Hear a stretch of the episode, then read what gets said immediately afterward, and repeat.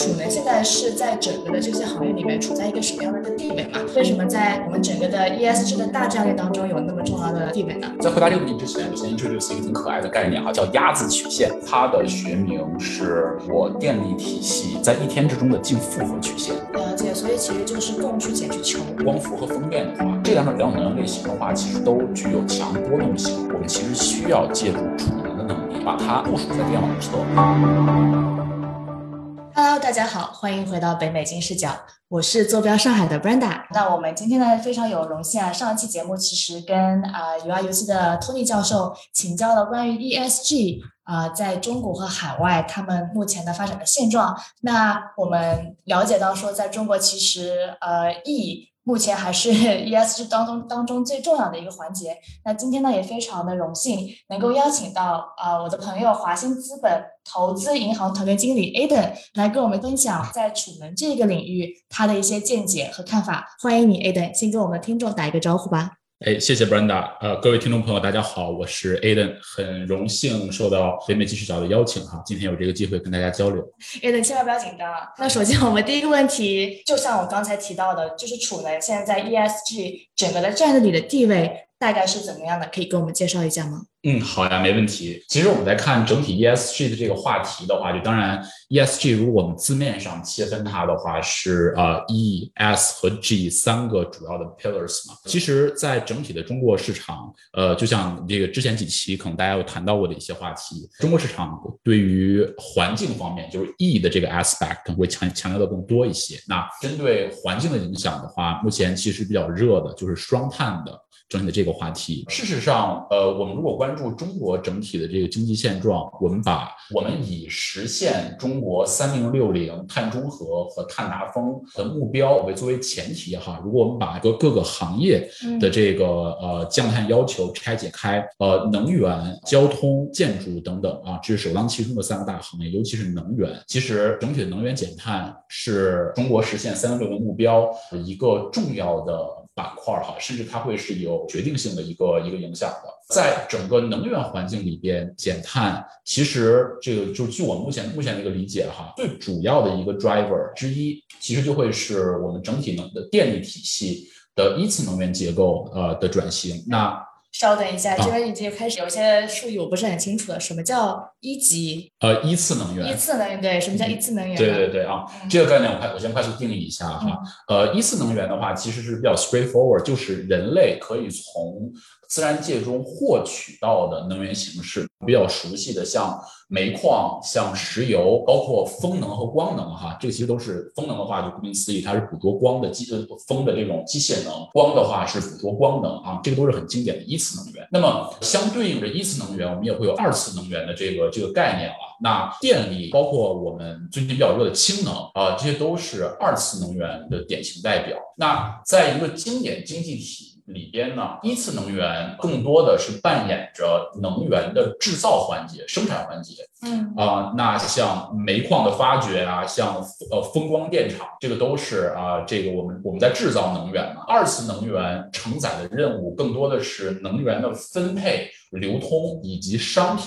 化。举一个比较具体的例子哈，我刚刚讲的比较 vague，像就像我们每天生活中，我们其实需要买的能源并不是一块一块的煤哈，我们买的是电力。没错，我们买的是经过二次加工过的这样的一个能源体载体，可以这样理解吗？对对对，是的，是的啊，那这个就是一次能源和二次能源的一个切分。了解啊，呃，那我们再聊聊到刚刚那个话题哈，呃。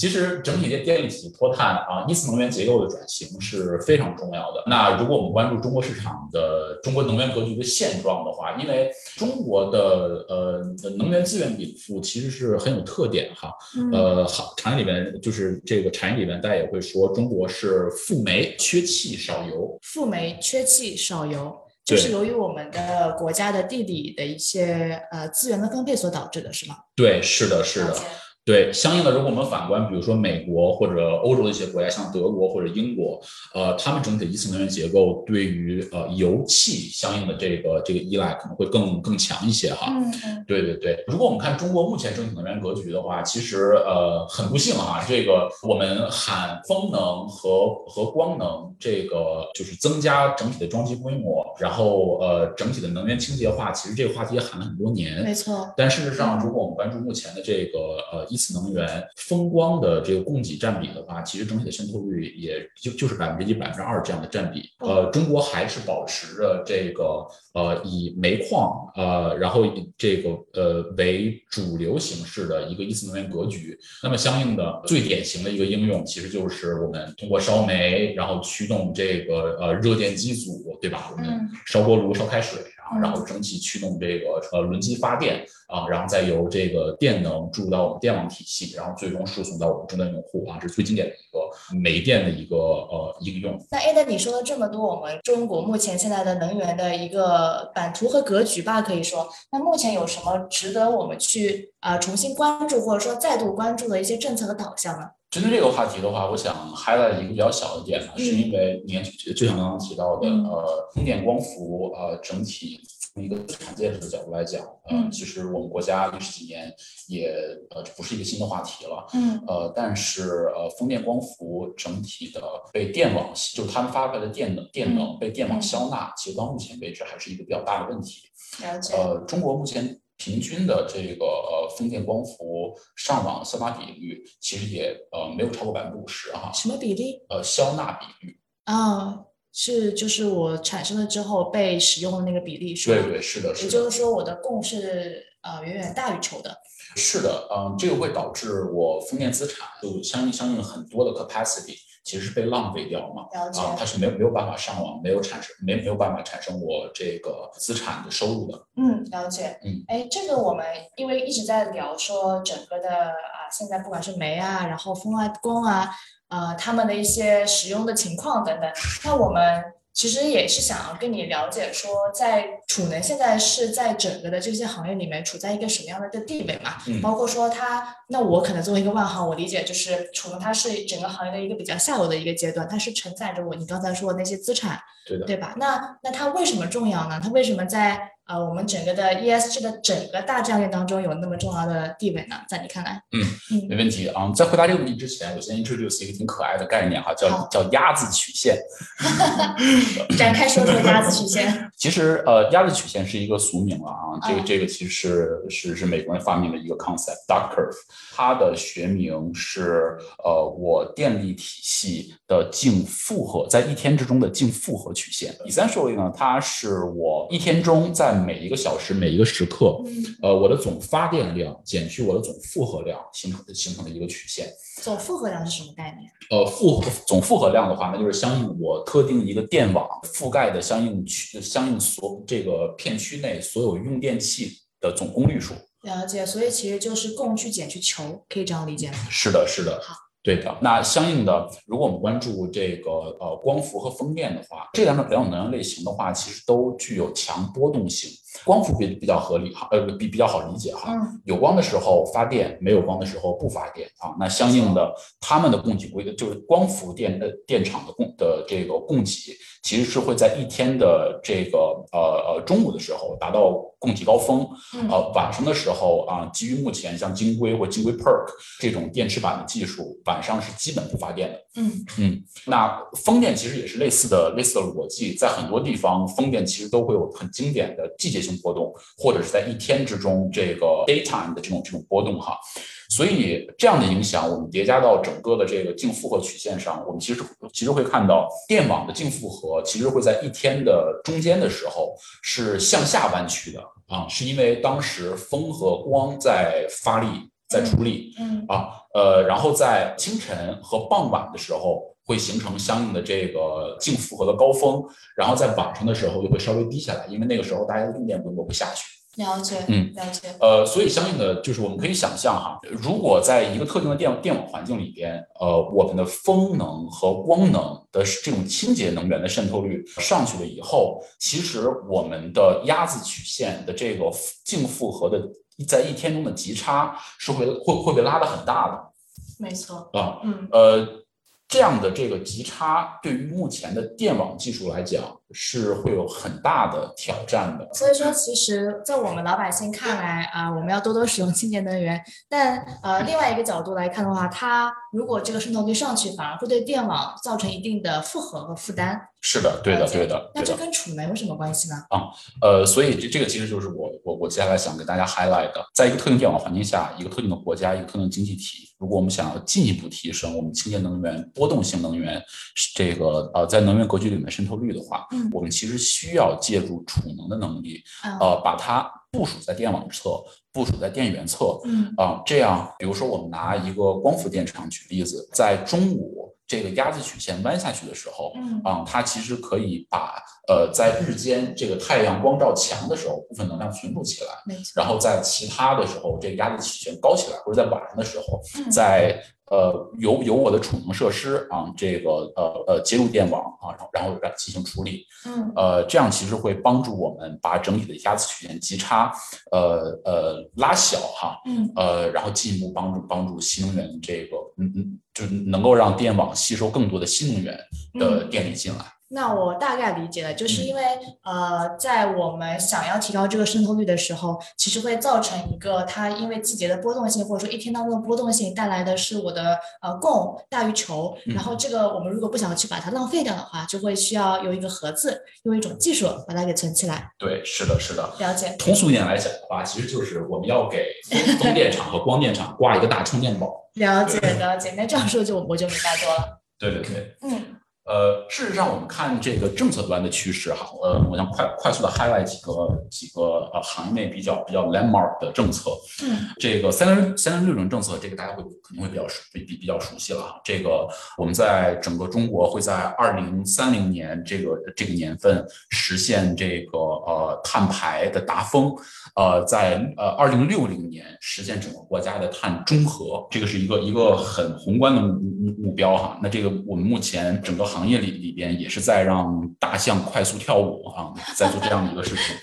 那么配套着相应的三零六零的目标，其实我们也看到，去年的三月份啊，二一年的三月份，国家能源局和发改委其实也颁布了一个叫叫做关于加快推动新型储能发展指导意见啊这样的一个纲要性政策哈。嗯呃，其实 essentially 就是呃呃，行业里面的人会说，这个是在政策层面，嗯、给风光加充电宝的一个呃发令枪。了解，嗯。呃，essentially 在这个这个这在这个政策里边的话呢，我们国家层面描绘了几个核心的目标哈，我可以呃给大家呃看几个数据，大家就会觉得就能够感受到我们在“十四五”期间吧，这个到二零二五年或者到二零三零年，我们国家想做做一些什么样的事情？essentially 在这个这个政策里边，呃，我们要求在二零二五年。二零二五年，对这不是就是三年之后？十四年之后，对的嗯对的，这是一个去年的政策嘛，所以我们有一个有一个五年的 projectile，呃，在二零二五年，我们所有的新式储能的装总装机规模需要到三十个吉瓦时这样的规模。这是什么概念呢？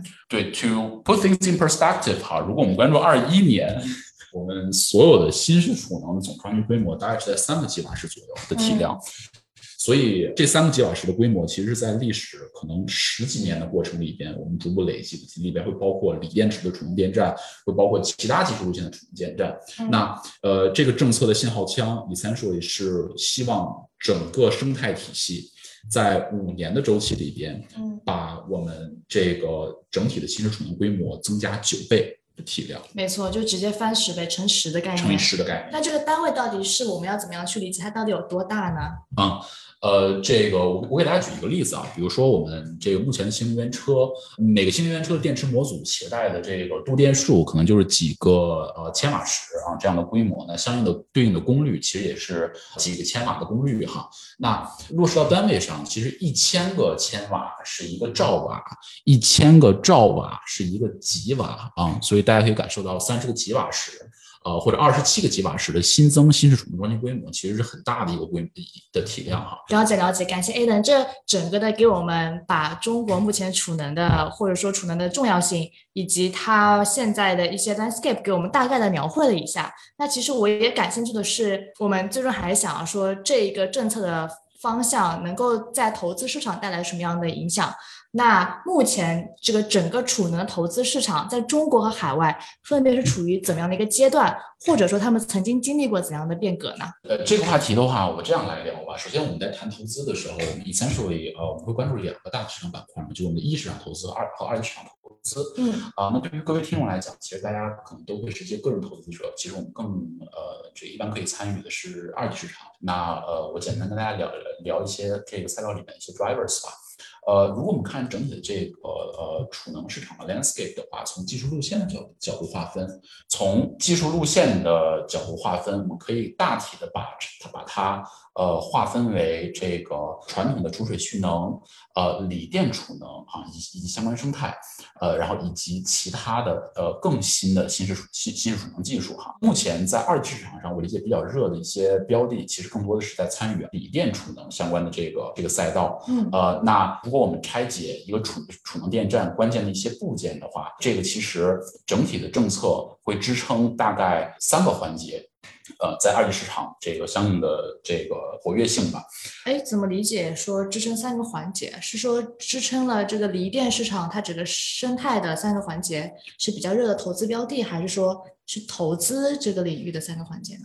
呃，是锂电生态的三个三个主要环节。第一个大的板块的话呢，就是我们传统的储能电池哈，呃，锂电的储能电池。那呃，储能上面的储能电池厂商其实是跟传统的 EV 生态里边的呃电池厂商其实是高度重合的，就是我们比较熟悉的宁德时代、比亚迪。呃，比如 LG 化学啊等等这样的玩家，那么比亚迪的那个宁德时代为例哈，我们其实也看到去年三月份的这个政策出台之后，然后包括之后，其实呃国家层面也可能出出台了一系列的这政策的细则哈，呃宁德时代的这个股价也是在呃二零二一年这个期间里边受到相应的这这个环境的支撑，呃是在一路上扬，对，那有这样的一个一个趋势，嗯啊，那相应的第二个环节。嗯，我觉得这个可能大家很多这种个人投资人可能会忽视掉哈，是呃我储能电站相应的配套设备。那这个里面比较有代表性的可能会有像做电池管理系统、能量管理系统，还有第二个受受支撑的赛道可能是我们整体储能配套的变流器。呃，能量管理系统和电池管理系统相关的这个标的，呃，那比较典型的话呢，会是呃阳光电源。阳光电源，嗯，呃，阳光电源是呃国内比较头部的一个做储能变流器及能量管理系统啊相关相关相关这硬件设备配套的厂商。嗯，啊，那我们其实也看到它呃也受也也也受到了很强势的这样的这个利好的支撑哈，在二零二一年的区间里。呃，然后相应的，其实还呃，二级市场还会有一些做呃储能设施集成，他们可能在整个产业链生态里面扮演的是 EPC 这样的角色，就是我们所有的 EPC，就是我们的工程总承包商们啊，呃，那呃，他们在生态里边扮演的就会是啊，我我。咱们刚刚聊过的所有的这种储能部件、配套设设备的集成商，然后以及可能可能也也有施工方这样的角色哈，呃，就是有这样呃业务 exposure 的二级市场标的，其实在这个过程里面也会受到很强的这个消息的支撑的。嗯，对啊，那么啊，请说。那我大概理解一下，就是整个的。呃，锂电储能是吧？锂电储能这个行业里面有三个重要的环节，是纷纷受到了这个政策方向的一些利好。一个就是这个电池本身，啊，第二个是让这个电池跑起来的一些技术和框架支撑。那第三个就是其实就是一些呃，你所谓的承包商能够把这些东西给做起来的那些公司嘛，可以这样理解吗？嗯，可以这样理解，了解了解，嗯。那我们刚才聊的都是二级市场的一些变化，或者说一些头部的玩家嘛。那因为我了解你也是对一级市场有一些自己的观察，那整个的一级市场它会不会有一些比二级市场更加新的一些怎么说技术或者说是趋势的出现，可以给我们分享一下吗？哦，呃，其实会有的。嗯，呃，一级市场的 dynamics 就是从整体市场特点来讲的话，大家其实是会沿着整体技术发展或者产业发展这个脉络看的会比二级市场更靠前嘛。嗯，呃，因为毕竟二级市场是更体量更大、会更成熟的一些一些公司和 business model。没错。对，那么落实到储能这个场景里边，如呃，咱们先聊锂电哈，呃，锂电的电池这个环节。呃，然后或者是很大程度上一部分，这个我们刚刚聊过的做 PCS、EMS、BMS 啊，那就是我们的储能储能换流器、能源管理系统、电池管理系统这样环节的这个玩家，其实都已经有很多的二级市场上市公司了。没错。呃，所以比较成熟了，已经比较成熟了。对的，对的。所以针对电池这个环节的话，呃，我们目前的视野覆盖更多的是向电池的呃再上游去看，比如说电池其他主材哈，原料吗？呃呃是是原料，对的对的，嗯几大主材，像它的正极材料、负极材料、隔膜、电解液等等等等，呃，然后以及呃在这个过程里边生产相应电池的关键设备哈，嗯比如说像卷对卷的卷取机啊，像这个生产，大家看我我们如果把一个一节锂电池拆开，它里面其实是一卷儿。一卷儿这个呃隔膜材料，然后上面上面吸附着一些其他的材料嘛，那相应的生产这样的这个小卷卷的卷取机啊，同步设备啊，其实这个也是我们呃一级一级市场的朋友们会关注的方向。嗯呃，那相应的呃，如果我们看整体储能的这个呃大的 landscape 哈，其实目前在产业端，大家也会讨论到说，锂电到底是不是储能场景？呃，未来的一个最好对最好的方案，它是不是能够回答中国这个三十个吉瓦宏伟蓝图的这个一个答案哈？啊，这个还挺有意思的，因为其实之前你讲了很多我们在二级市场关于锂电这个技术，它各个环节的一些成熟的表现。那现在突然间我们发现说这可能不是最好的解决方案，嗯会不会对市场造成一定的波动呢？其实我们理解，就是这种行业共识已经存在了很多，很已经很久了，很很久了啊很久了。对对对，这这这这种讨论的话，其实也是呃，就是已经持续持续很多年了。那为什么最近这一些讨论会变得更加的认真，或者说是大家重嗯新的把这些新的可能性跳出了我们锂电的大框框去看新的可能性呢？发生了什么呢？嗯，呃，当然，针对锂电为什么不太适合这个储能场景啊，我这个请各位朋友关注我们下一期的内容哈。呃，那回答刚刚刚刚 Brenda 的这个这个话题，事实上我们自己觉得，呃，目前市场上关于锂电优劣势的这样的讨论声量如此之大哈。呃，我们自己觉得原因之一，可能也是锂电以外的，在储能场适配储能场景的一些一些其他储能技术，在逐渐的成熟，在逐渐的走向商业化。我先举几个例子哈，呃呃，比如说呃，这个其中可能会包括像呃液流电池，呃像压缩空气储能，呃飞轮储能，呃甚至呃重力储能哈，嗯呃是是很很长尾的。呃，事实上目前我们看在一级市场这个交这个这个交易的情况，不管是中国还是美国还是欧洲，嗯呃各个技术路线其实都有头部的有代表性的公司在跳出来融资。嗯啊，各个技术路线目前呈现的是一个百花齐放的状态啊。嗯呃，我们作为一级市场的一个，就是呃，在在在在 growth 阶段的一个，就我扮演一个投一个投行里面的一个角色，其实我们也是很激动地看到这样的一个 landscape 啊。没错，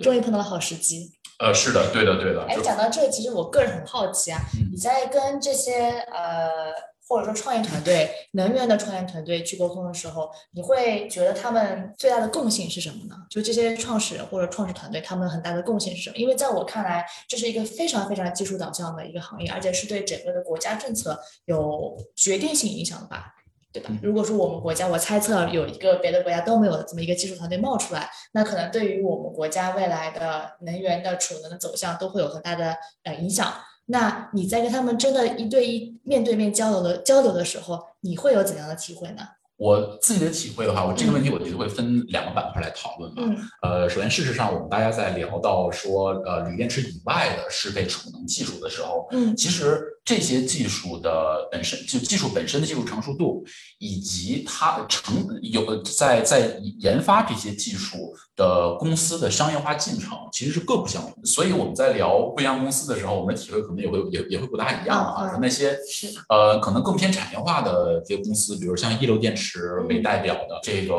呃，他们的创始人可能会更愁着说：“哎呀，谁来买我的产品啊？对吧？”他们需要回答的问题可能并不是说，呃，并不是技术层面的 feasibility 而是我的订单从哪来。了解。对对对。他们已经到了要筹卖的时候了，是别的公司可能还在愁怎么把它做出来。是的，是的，对的。呃，尤其是如果如果我们看电力体系哈，电力体系其实是一个非常成本成本敏感的市场环境。怎么说？会分两方面来考虑哈。一方面是呃，从一个整体的市场环境的角度我角度，我们其实看到，那这些储能技术，他们最终呃要给他们产品买单的，呃，很大概率是那些电源侧的发电公司，或者是电网侧的电网侧的这种呃这呃这这些玩家吧。嗯。啊，那在呃中国的这个 landscape 里边，因为电力体体系整体关关乎民生，所以从更哲学的一个视角，这个市场也不会是一个高毛利的市市场。没错，对，没错，没错。呃，那从另外一个角度来看，其实成熟的技术啊，那它产业化需要回答的一个重要的问题，就是说我如何能够把我的成本做得更便宜？没错。嗯，呃，我如何能够在呃，我有一个电网资产，那我的电网的呃，我我的 capacity 的利利用率，呃，在没有很高的前提下，我在支出很大一部分的 capex。Capex 去买一个储能的设施，在这样的一个 business model 前提条件下，呃，我整个还是可以盈利的。这个其实会要求我整个储能的设施是非常便宜的才可以。嗯嗯，没错。对，所以政策整个整个环境，这不会是一个高毛毛利的一个经营环境。从另外一个角角度来讲，他们把成本降得低，至少低于锂电，甚至低于这个呃储能领域的老大哥哈，这个这个蓄水储能，这是所有人目前正在需要突破的一个课题啊，呃，这个会成为一个呃市场进入或者市场进一步拉升这个呃有商业化实质的渗透率的一个重要前提。嗯，了解。那我可不可以理解说，现在大家做新型的储能技术的这些公司，普遍存在的头疼的一个问题，或者说普遍存在一个瓶颈，是如何把它的成本降到呃低于市面上的主要玩家、主要的技术流？呃，是的，对。呃，对于比如说像呃液流电池，嗯，呃或者压缩空气储能，嗯啊这种呃。这个技术的可靠性已经比已经比较好的这个这个玩家哈，这个确实是他们目前需要突破的呃一个重要的课题。了解。那对于其他的那些技术成熟度还不是特别好的公司，他们目前的瓶颈又是什么呢？可能更多的是我需要做实干的项目，呃，我需要做实地的这个试验性的设施啊，去 test。呃，我的技术是因为，呃，如果我们看技术整体的一个研发规律，在实验室级的技术啊，然后大家会基于这个技技术去发文章哈，这个这个东西其实，呃，我我我说的不负责任一点，可能这个呃这种技术的突破，可能离产业化应用还有很长一段距离啊。那呃，一个一个储能技术从实验室里边最终走到成型，成为可以向电网侧或者电源侧交付的。的这个规模化设施，其实它中间还需要经过很多的工程化放大，呃，这样这这的问题需要解决哈。所以对对于很多新的这个技术路线，比如说呃，在美国我们会看到有铁空气路线。铁空气啊，对铁对，它是用用用铁铁以三十五是铁铁锈嗯的锈蚀和还原这两个这个这个反应来储能的。呃，铁空气储能，像熔岩储热，然后以及呃重力储能啊等等的一些更新一些的技术，他们需要攻克的一些课题。嗯。这还挺有意思。那我们具体关于现在的一些新的，不管是新的还是说老老的翻新的这些技术的具体的问题，我们可以放到下一期再来展开的跟我们听众聊一聊。那在这边，其实啊，在这次快结尾的时候，我们想要说再 review 一下关于说这个储能啊这个领域。如果说作为一个大众的投资者，他们想要参与一二级。甚至是一级投资的时候，他们需要去注意一些什么？有哪些忠告和建议可以可以给到他们吗？我觉得一个 rule of thumb 的话，就是我会鼓励大家，真的是跳到行业里边，好好的跟好好的做自己的案头研究，做自己的这个呃行业研究哈，不要投自己不懂的东西啊，不要追风口。你是有什么血泪史可以分享吗？啊，是的，对，是有的啊，我们可以之后单做一期。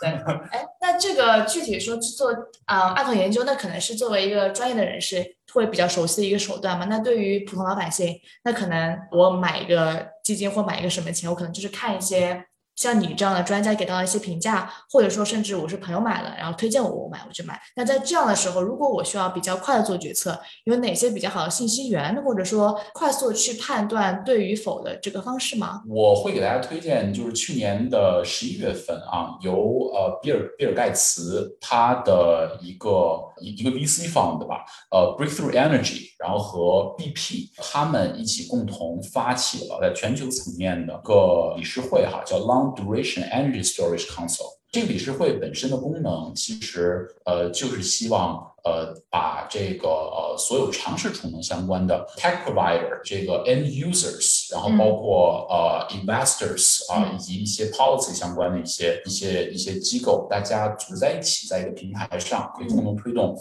整个储能生态的发展。这个平台本身其实自己也会定期的去发一些呃储能市场的报告。在我目前读到的这个呃所有的怎么说呢，就二级研究的呃呃二手研究的材料。里边，其实我真的是很惊叹于他们的内容的一些一些深度哈。其实我会推荐大家去啊读一读他们发出来的这些这些期刊和报告。了解了解。那如果是针对中国的，在国内的投资者，有什么比较值得信赖的类似的平台和机构吗？呃，其实是有的。呃，比如说我们会有中关村的储能技术技术理事会啊。呃，比如说我们会有呃这个中能的中国的这个储能理事会哈啊。其实类似这样的行业机构，呃，在国内还是会有一些的啊。这个我刚刚其实就是举举了两个比这个比较有名的例子，我也会 encourage 大家去啊关注他们的动向，呃，关注他们的一些 insights 和 expertise 吧。好呀，那我们其实呃，到时候会在这个不管是微信也好，还是在喜马拉雅小宇宙的文字篇章里面，会把这个 Aden 提到的这几个值得关注的平台的链接，还有他们的名字一起给到大家，大家可以自己有兴趣的话可以去参考一下。好呀，那非常感谢 Aden 今天的时间啊，我们今天非常荣幸请到了他来就着我们上期关于 ESG 的讨论，讲了讲中国的一些能源的 landscape，讲了我们储能技术为什么重要，以及我们现在储能的主要主流技术。数新兴技术分别处在怎么样的一个阶段？那下一期呢，我们会更加关注到储能这个技术，这个技术本身啊，会讲一讲说储能技术有哪几类，它们的优劣势呀，然后以及具体的应用和发展的瓶颈和他们突破的可能性。那我们再次感谢 Eden 的时间，谢谢你。那我们下期节目再见，拜拜，拜拜。跟金视角聊人生，感谢您的收听。请在各大播放平台和公众号上搜索“金视角”，订阅我们的栏目吧。金融的金，事件的事，角度的角，一键三连，从我做起。我们下次再聊。